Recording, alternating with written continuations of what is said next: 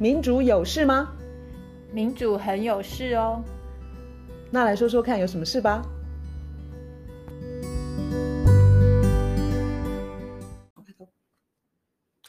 今天是二零二零年十月二十八日。呃，我们先前连续讲了两集新自由主义。新自由主义到底是不是很难、很严肃呢？我们竟然在 Apple Podcast 得到一颗星的评分。卢老师的反应是：没关系。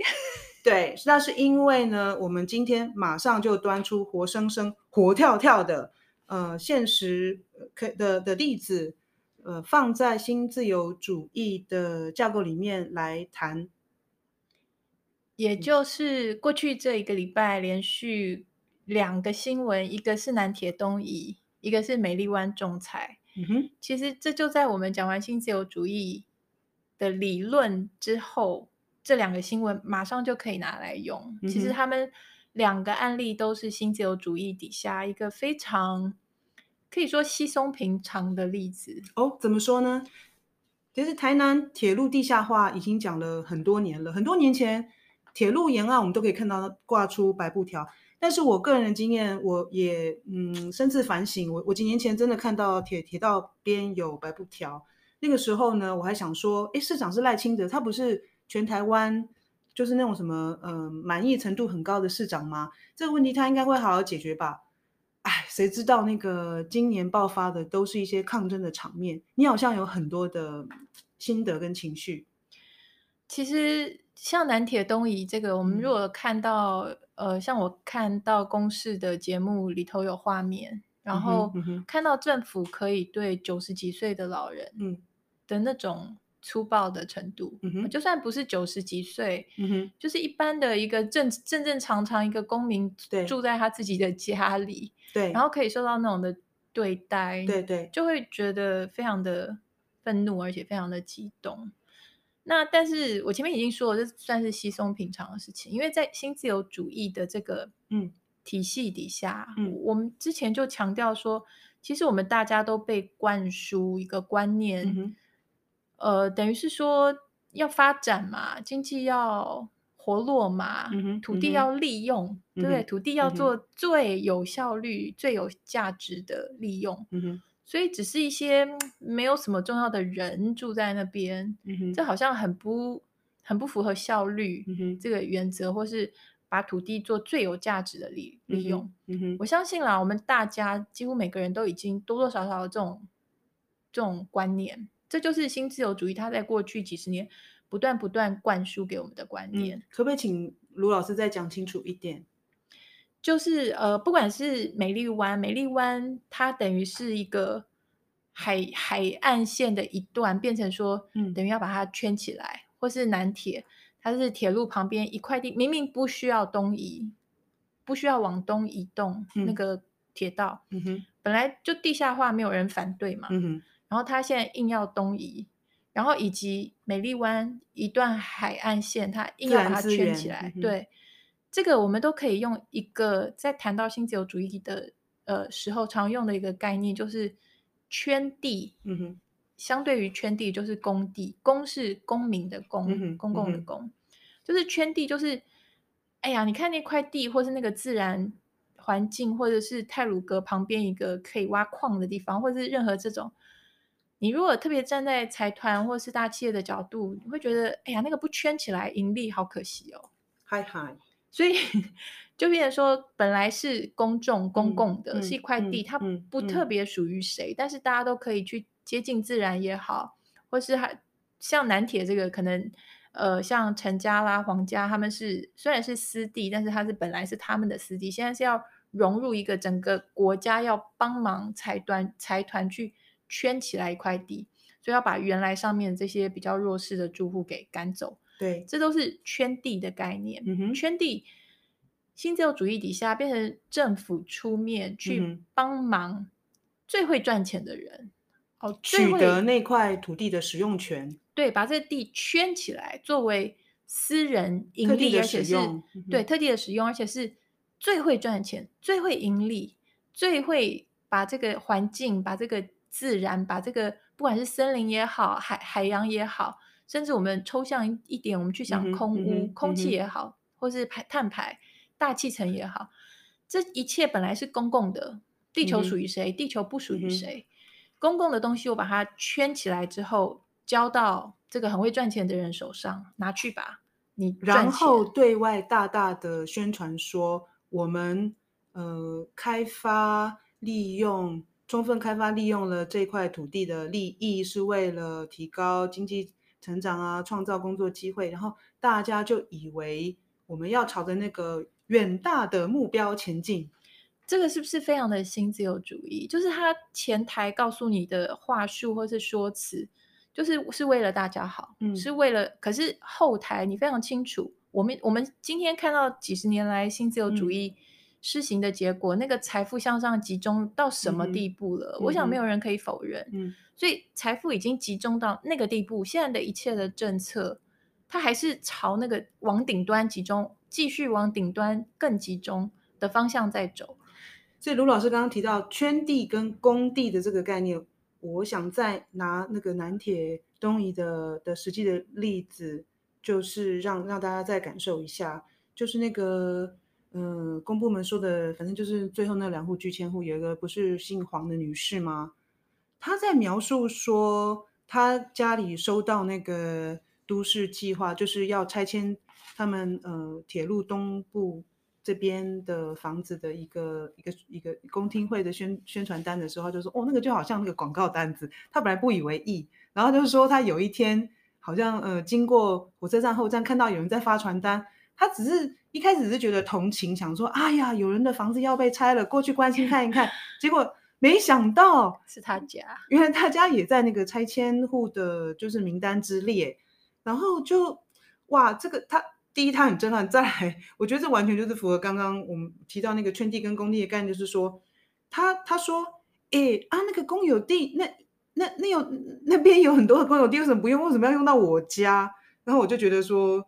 呃，罗老师在讲那个圈地工地，这个我我我看到黄女士这样讲，我我真的马上懂了，没有错。那个政府带头，他圈了地，他要怎么用，那他就带头去去改变了都市计划，然后之后呢，再发通知那个做工地会说，来来来，你们你们的家就是在我的那个呃盖铁路啊盖公园的那个地上，你们给我闪边站吧。对这个圈地的概念，我觉得大家可以，呃，就是我们平常，因为我们被新自由主义训练成，我们不容易去感感受到，或是看到圈地这件事情一直不断在发生。然后在台湾也是，在国外也是，全整个地球上都是，整个地球都被圈的差不多了。我想提一个《卫报》，英国《卫报》，嗯哼，不久之前有一个很有名的专栏。作家叫做 George Monbiot，、嗯、他写的一篇，嗯、其实就是圈地这个东西。他讲说，英国英格兰这个地方，因为不断的圈地圈地，就是政府的帮忙之下，对，本来是公共的地就圈成私有地，嗯哼、圈圈圈圈圈。现在，假如说你是英格兰的一个居民的话，对，你要知道，你有整个英格兰百分之九十二的土地，嗯哼、对你而言是禁地，就是属于某些你不能碰某些特别的。就是它已经全部都私有化，私有化，私有化，就是圈起来。这个是这边的财团的，这个是那边要建设，这个是都是变成私有化。你想想看，本来一座山、一个湖，或是一个海洋，或是海岸线，它为什么凭什么？嗯，是私人拿来盈利的？对，我觉得我们渐渐的在新自由主义的熏陶之下，我们失去这种。质疑的本能，我们会觉得说，哦，那边哦要要盖新的，哦要盖新的游乐什么设施，海海水浴场。你看现在的小孩子，我们讲工地圈地的时候，我们提一个，我们会觉得现在的小孩子很可怜，嗯哼，因为以当以前没有这么多地被圈起来对的时候，其实你作为一个小孩。你的居住的地方的附近啊，就很多可以玩耍的地方，可能是一片一小片竹林啊，或是一个荒地啊，或是什么一个大水沟，还没有被开发的一片荒地。对，或是某种程度上也是一个工地，就是没人管，你可以去，你可以走上去，你可以去那边抓昆虫或者干嘛。对，圈圈圈圈地圈到最后，现在的小孩他们的所谓的玩这个概念，嗯，就是付钱去一个。私人的游乐场，没错，或是付钱去一个观光的一个行程，被圈起来的地，那他进去之前要付费。对，这个这个趋势，这个重点是这个趋势，嗯哼，一直圈下去，这个地球上已经快要没有工地，就是一切的一切都是，你越有资本，你越有嗯财产，有越有钱，你就可以圈起来更大一块地。那那。没有财这么多财产的人，我们讲说居住正义、土地正义的时候，我们常常讲说年轻人买不买不起房子，或是呃房价一直没有办法压下去。嗯、其实呃，在讲这些圈地的事情跟房价的事情的时候，最近在那个报纸上看到一些评评论或是民意，越来越多人在谈说涨价归公这个宪法里头讲的。一个土地的正义的这个概念，这个词一直都有啊，但是有人想要去实现吗？所以如果说涨价真的可以归功的话，我们去想啦，就是不管是呃南铁东移，或是美丽湾，或是其他任何那种想要养地，嗯，然后想要让土地被炒作，然后买一块地放在那边增值，如果这种事情它根本涨价就是归功，他他去圈那块地，它也不会涨，周遭的土地也不会涨的话，一切就。可以回归正常。嗯，如果他的预期心理就知道，就是说涨价其实不是放到我的口袋里面。对，所以那一切的那些莫名其妙的粗暴，或是悲剧，或是抗争，就都不会发生啊！嗯、因为根本就你没有办法，因为圈了一块地之后，你就坐在那边什么都不做，嗯、然后隔几年之后，它就翻了两倍三倍。另外一个角度啦，有的人会说：“哎，我们这个都市的呃新的规划，我们就是要有更多的。”高楼，我们就是要有更多的商场，我们就是要有更多的，我不知道，就是他们认为建设就是等于经济成长，经济成长就等于更多的工作机会，接下去可以让年轻人留乡。如果在这样的出发点之下，你还会呃反对这些圈地吗？我当然是反对，因为像那样子的说辞，它就是隐藏住代价。嗯代价或是真正的成本，他藏起来不讲。嗯，那个那个成本跟那个代价是很多不同的样貌嘛，很多不同的形式。嗯、里头包括我们看到那个皇家跟陈家，嗯，我们要这些家在那边跟在那边的人，历史他们的记忆，他们在那边的人，是我们要他们付出非常大的代价，可是我们不去谈，然后就只谈说哦，要发展，要有工作机会。我们看到像南铁这个过程中，那个政府的粗暴啊，它等于是一切就是放一个钱的标记，好吗？嗯、多少钱嘛？嗯，你要嘛多少钱嘛？我给你嘛。然后人家不走，就说人家要更多的钱，那其实这完全就是我觉得是抹黑啦。而且我觉得这个会被政府、被每个环节的官员、专家，还有呃一般人民，嗯。某种程度上的接受，而且觉得这是正常，这真的是新自由主义的、嗯、的的功劳。嗯哼，在这个过程之中，变成说你跟他谈说文化、历史、古迹、艺术、人文记忆，嗯，他基本上就说他都会写在规划报告里面的钱钱钱，对，就是钱呐、啊，你你要多少钱？嗯，就你想要那个 古迹，那多少钱我给你。这里我想要提一本，再介绍一本书。好哦。这本书叫做《廉价的真相：看穿资本主义生态逻辑的七样事物》。嗯哼，那这个作者是 Raj Patel 跟 Jason Moore。嗯哼，他里头提到说，最早就是可以追溯到人类帮大自然，嗯、或者是一些什么呃，我们刚刚讲那些文文化或其他东西，嗯，贴上一个标签。然后用付钱的方式可以买过来，嗯、这个最早可以追溯到的，可能就是哥伦布吧，就是啊，最代表性，一四九二年那个吗？对，最代表性的人物。他这本书里头讲到说，哥伦布他到了这个发现新大陆之后，他的一个淡淡的忧伤 就是，哦、哎呀，这么美丽的花草，我再怎么看都不会厌倦。我相信很多药草跟树木在欧洲。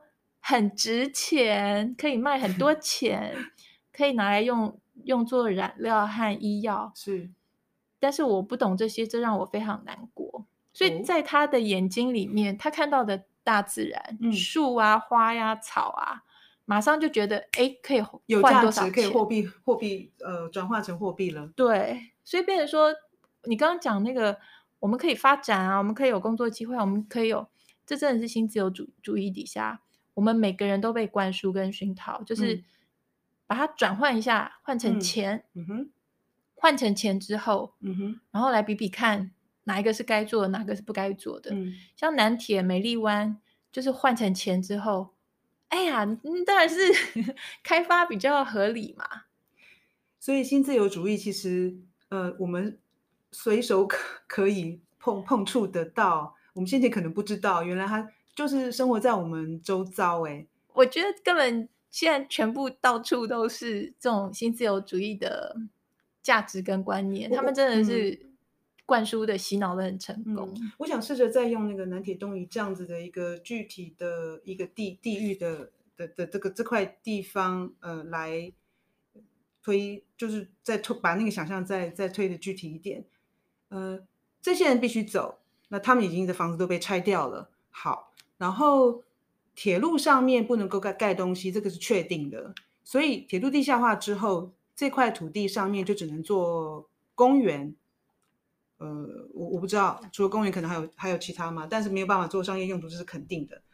好，当县政府这样讲的时候，大家可能会觉得说：“哎呀，这个本来就是这样子嘛，这些人走的是为了公众利益啊。”好，可是好，再想想看，公园变大了，公园的周围是不是可以开发呢？公园的周围盖起了美丽的呃高楼大厦啊，或者是楼房，那你想想看。公园旁边的房子的房价是不是因为这个公园就就就攀高了呢？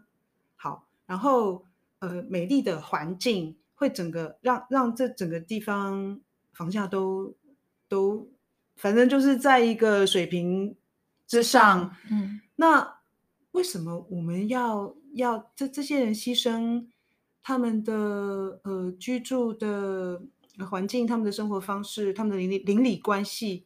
成就的是是谁呀、啊？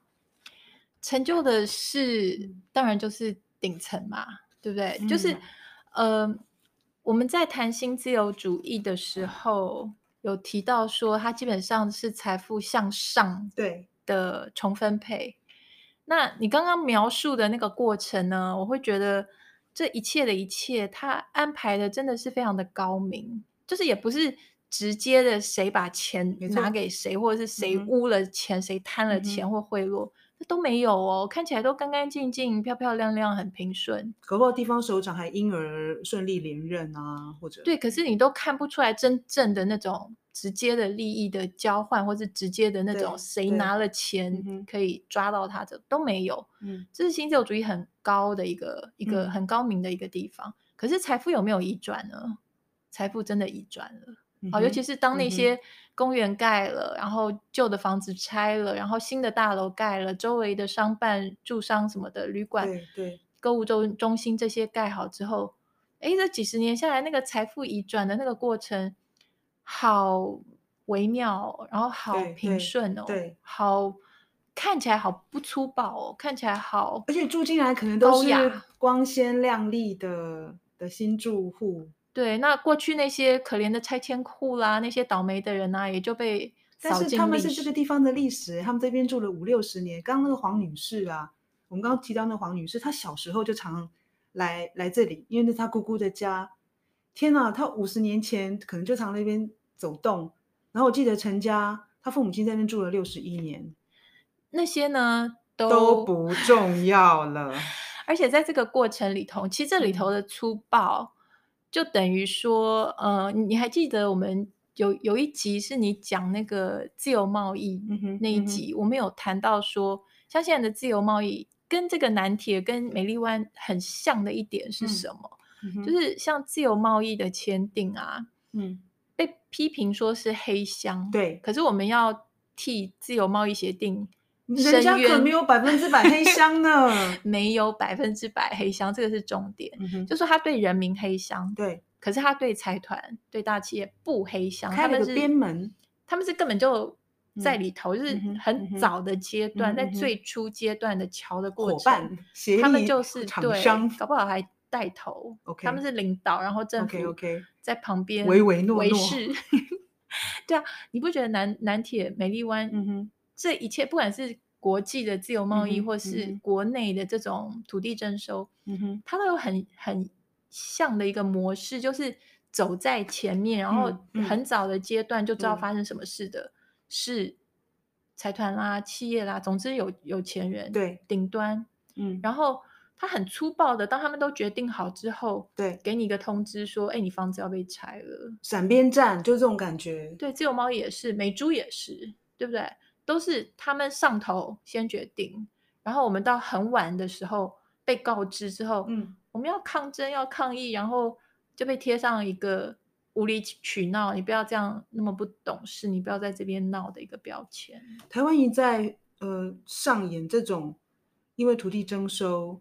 然后强迫人民破，就是他们一定要搬走土地，跟土地上面的建筑物的的所有权都要交出来。这个其实应该要停止了吧？为什么？为什么人民还不愤怒呢？我觉得，如果说我们以为那是只有拆迁户的事情的话，我们也实在是单纯到白痴的地步了。因为在因为在台湾。如果说土地征收就这么容易，它只会不断的上演啊。我觉得最近这种这种好像就是不、嗯、不可能，因为应该应该应该会层出不穷啊。因为最近又听到说，在新竹有竹科二期要征收，嗯、然后又是一样的事，然后又是人民要被迫迁，然后又是他们要抗议，然后可能就是嗯，我不知道能不能说有点晚了，因为就像我讲的，都是上头。你看，像竹科呢，一定是。大的科技业，像台积电这些，他们跟政府，对，他们跟政府的亲密程度，嗯，我跟你跟一般人民是没有办法比的嘛。那当我们的房子要拆的时候，嗯，他们很亲密的，他们都已经决定好规规划好，然后他们都是为人民啦，他们都是为台湾经济啦，嗯。那当我们的房子要拆的时候，我们要怎么样跟他们？抗争就非常的困难啊。台湾土地征收现在的法律的规范还是非常的模糊，然后我觉得大家要关心这个土地用途改变了之后，到底图利的是谁？对于那些呃拆迁户，多给予一点同理心，去去看这整个事情前前后后的发展。一个国家要建设，并不一定要这样子对人民，把他们从他们。生活的土地上赶走一个国家要进步，一个进步的国家要发展。我希望，我希望真的可以避免这种土地征收的事情再再发生。对，尤其是像徐世荣教授，他有讲说这件事情上必要性、公益性、比例原则、宪法保障人权，通通都违反。那我们今天没有时间 讲太多美丽湾，所以我们今天就。先讲到这边喽。好啊，今天是讲陆地的，所以下次就讲海洋喽。OK，OK，okay. okay, 好，拜，拜拜。